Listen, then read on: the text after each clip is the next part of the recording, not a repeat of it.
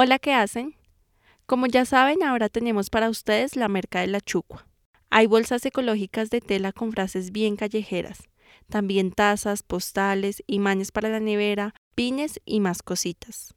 Es una buena forma de apoyarnos y así poder seguir haciendo este podcast para ustedes. Visite nuestro link en la bio de Instagram arroba la Records y pille todo el catálogo. Los dejo con el relato.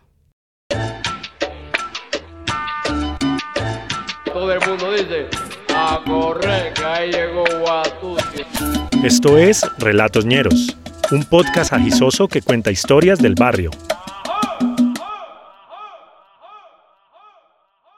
La banda.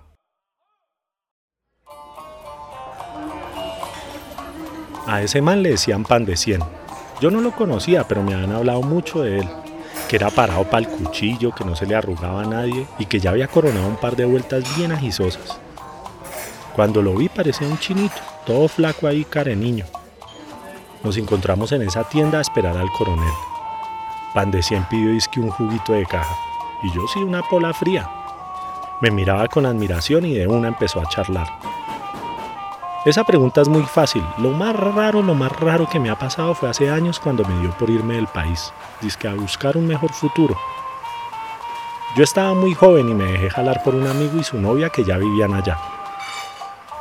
Como buen hijo de las cruces y de la perseverancia, me fui a hacer lo único que sabía hacer, robar. Cuando llegué allá me volví como la mascota de esa gente. Hacía mandados, recogía vainas, pagaba platas, los jefes de la banda eran el chicle, que se había creado conmigo, y la diabla, que era la novia del man. Ese par se han conocido en el 7 de agosto haciendo vueltas con carros y repuestos. Ya llevaban cuatro años en Ecuador y ganando en dólares.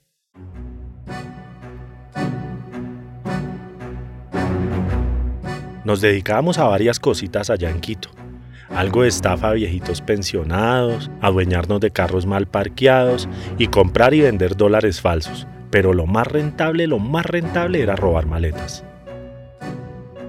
El modus operandi se lo aprendimos al garrote, un man de allá, un man ecuatoriano que robaba maletas desde chiquito.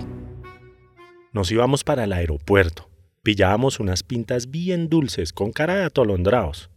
Los seguíamos por varios días los dejábamos que compraran vainas, que sacaran plata, y cuando dieran papaya, tenga, les quitábamos las maletas, por la buena o por la mala.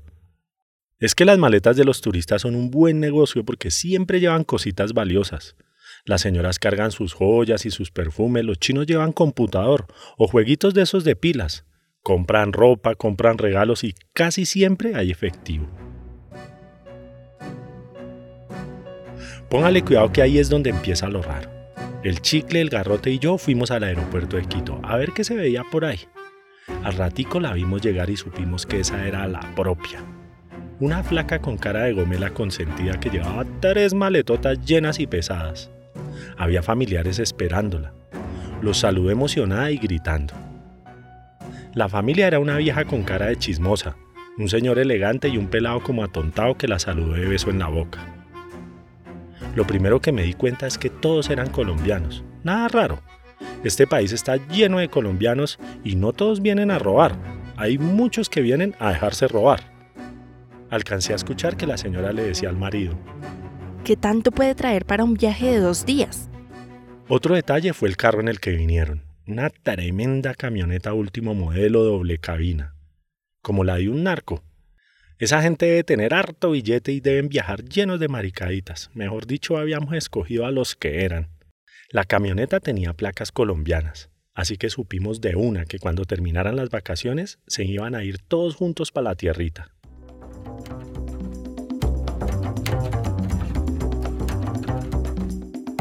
Lo seguimos en un carro estartalado que tenía el chicle. Era una viejera de tiesto que prendía de milagro Fuimos despacito detrás de ellos por toda la avenida del Amazonas, hasta un hotelito chiquito con pinta más bien de casa. Dejamos el carro a dos calles y caminamos a ver si dejaban pagando una de esas maletas de una vez, pero no. Entraron de una los cuatro rodando esas tres maletas. La flaca llevaba además una mochila chiquita colgada en la espalda. Nos quedamos con garrote afuera campaneando por la ventana, y ahí fue donde empezó lo más raro. Esa gente se agarró a gritar como si los estuvieran matando. El señor gritaba, ¡Ay no, mi mamá! como cuando uno se machuca el dedo chiquito del pie. La gomela berriaba y daba alaridos. La vieja hablaba por teléfono y manoteaba. Se quedaron todos encerrados, no salieron ni a comer. Me mamé de vigilar sin que nada pasara le dije a Garrote, camine Garrotico y mejor madrugamos mañana a ver qué pasa. Efectivamente esa gente madrugó a meter las maletas en la camioneta. A nosotros nos pareció muy raro que se devolvieran un día después de que llegara la flaca. Pero bueno, si es como rara esa gente. Nos paramos al frente del hotel con garrote a ver qué pasaba. El cucho sacó todas las maletas una por una y las metió en el platón. Una de las maletas, la más grande, la que traía la flaca, se notaba pesada. El pobre señor casi que no puede encaramarla en la camioneta. Después se puso a ponerle los seguros a la carga. Hacía eso con mucha paciencia, hasta con dolor. El chicle seguía en el carro y nosotros visajeábamos desde el frente, cuando el viejo se nos quedó viendo. Zonas, zonas, zonas que se la pilla se piró. Nos hicimos los pendejos y nos subimos al carro. El cucho puso cara de pánico y se metió. Nos escondimos en la esquina bien caletos. Al rato salió toda la familia. Miraban para lado y lado, se subieron a la camioneta y arrancaron a mil. Obviamente nos fuimos detrásito. Algo valioso llevaban para estarse cuidando tanto. Salieron a toda mierda de la ciudad y nosotros atrás con ese pichirilo que ni embajada cogía impulso. Menos mal esa gente iba como peleando, discutiendo, no miraban para ningún lado. Algún drama familiar llevaban. Cuando íbamos llegando a Ibarra los alcanzamos porque pararon en un restaurante a comer algo. Al principio el cucho no se despegaba de la camioneta, pero después se metió y ahí fue donde aprovechamos. El chicle abrió el capó del carro para tramar de dañado y entró al restaurante para avisarnos si salía. Mientras tanto el garrote y yo quitamos esos seguros en par boliones de un solo jalón. Sacamos todas las maletas y las metimos en el carrito viejo.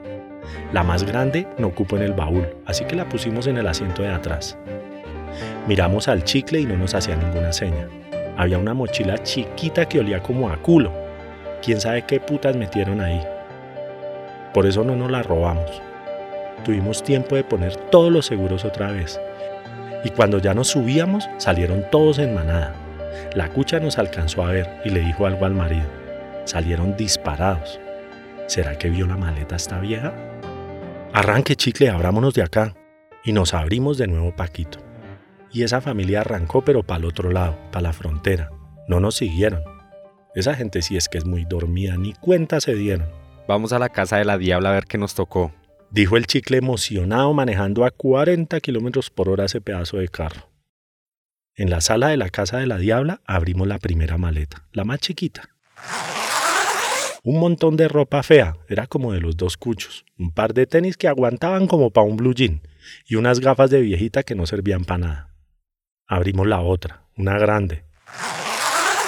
Ropa de pelado, un reloj chiviado, ropa de la flaca. El chicle se puso a jugar con los calzones, pero la diabla se emputó y dejó la huevonada. Botas, faldas, blusas, medias, más zapatos, joyas de fantasía, un montón de chiros como para viajar a Australia. Nada que valiera la pena todavía. Después Garrote abrió la maleta más grande. Chucha madre. El garrote quedó pálido y mudo. Señalaba la maleta como si hubiera visto al patas.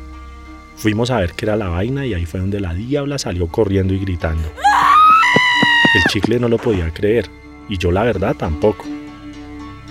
Había una viejita envuelta en plástico toda enrollada ahí dentro de esa maleta. Agarré una escoba y la moví, la chusé, pero no, estaba bien muerta y bien tiesa. ¿Qué putas hacía una señora muerta en esa maleta? Yo sí decía que esa gente era muy rara. ¿Y ahora qué hacemos? Dijo el garrote cagado del susto. El chicle comenzó a vaciarnos. No, ahora sí es que estamos es jodidos. Qué ojo tan picho el de ustedes dos. No sirven es pan y mierda. Nada de billete en esas maletas. Ahora en cambio ese chicharrón con esa muerta en maleta. No quería ni vernos. Se fue a consolarle el susto a la diabla, pero antes nos advirtió. Yo no sé, ustedes verán qué hacen. Ya saquen esa mierda de mi casa y resuelvan. Garrote y yo salimos con esa bendita maleta rodándola por las calles de Quito. Lo único que nos faltaba es que nos cogieran los chapas. Ni siquiera por ladrones, sino por tráfico de viejitas muertas, vida tan hijo de puta. Yo le dije a Garrote que la dejáramos en cualquier potrero, por ahí en Carcelén o por el comité del pueblo. Llegamos caminando y mamados a un potrero abandonado al lado de una iglesia chiquita. Le dije a Garrote que sacara la cucha y nos lleváramos la maleta para botarla en otro lado, así no dejábamos huellas ni nada. Cuando la sacó, la puso al lado de un montón de maleza y se echó la bendición. Vamos, Garrote, que nos caen los chapas. Pero no, Garrote se quedó ahí quieto, como en shock. ¿Qué le pasa, Garrotico? Vámonos, pues. Me volteó a ver y con su cara de yo no fui me dijo, No soy capaz de dejarle ahí tirada. ahora me salió humanitario este marica.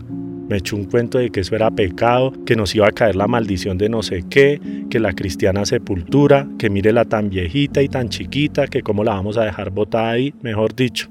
Garrote había sacado su lado bueno en el peor momento. Pues me dejé convencer y nos subimos a un taxi con la maleta, la muerta y todo rumbo para el cementerio de San Diego. Nos bajamos tres calles antes para no dar boleta con el taxista que tocaba al menos ponerle una cruz que para que le tocara una bendición a la viejita de vez en cuando, me decía el garrote. Nos metimos por atrás y quedamos cerca de los mausoleos. Garrote quería abrir un hueco en la tierra con sus propias manos, pero estuvimos tan de buenas que ya había un hueco abierto, listo para recibir un murraco.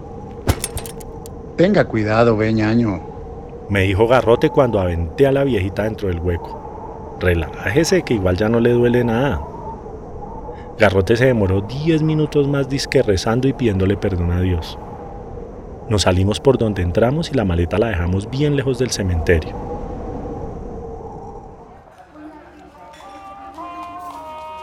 Y así fue mi chino. Esa fue la última vez que robamos maletas. El chicle nos perdonó y volvimos a lo de los dólares falsos mejor. Nunca supimos por qué esa familia llevaba una muerta entre la maleta. Garrote dice que eso debió ser brujería o vainas satánicas. Yo creo que debió ser por una herencia o una pelea entre familias, quién sabe. Pasada una semana fuimos con el garrote al cementerio. Fuimos a chismosear, queríamos saber qué había pasado con la viejita, si se había armado un escándalo o habían llamado a la policía, pero no. El hueco ya tenía inquilino. Los sepultureros no contaron nada raro. De pronto ni se dieron cuenta y le echaron otro muerto encima. Al menos la viejita iba a estar como Dios manda, con cruz, ave marías y todo, como quería Garrote. Eso, eso sí es lo más raro que me ha pasado. Ahora sí échese una pola pelado que el coronel ese es buen cliente, pero rogado para traer la plata. Veamos dos y mientras tanto más bien me cuenta porque a usted es que le dicen pan de 100.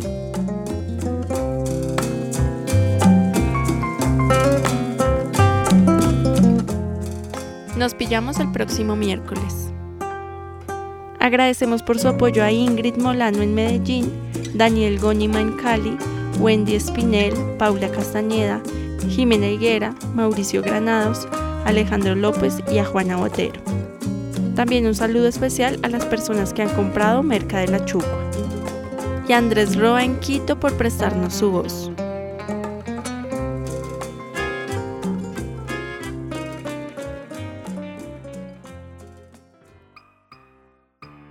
Relatoñeros es una producción de la Chucua Records. Este podcast fue producido y editado por JJ Muñoz, Steven Torres, Felipe Umbarila y por mí, Daniela Muñoz. Si les gustó esta historia y quieren apoyarnos, pueden hacernos un aporte para seguir haciendo posible este podcast. Visiten nuestro perfil en Instagram, arroba y allí encontrarán la forma de ayudarnos. De vuelta les enviaremos un saludo en uno de nuestros capítulos y se convertirán para siempre en nuestros ñeros y ñeras del alma. Caballero.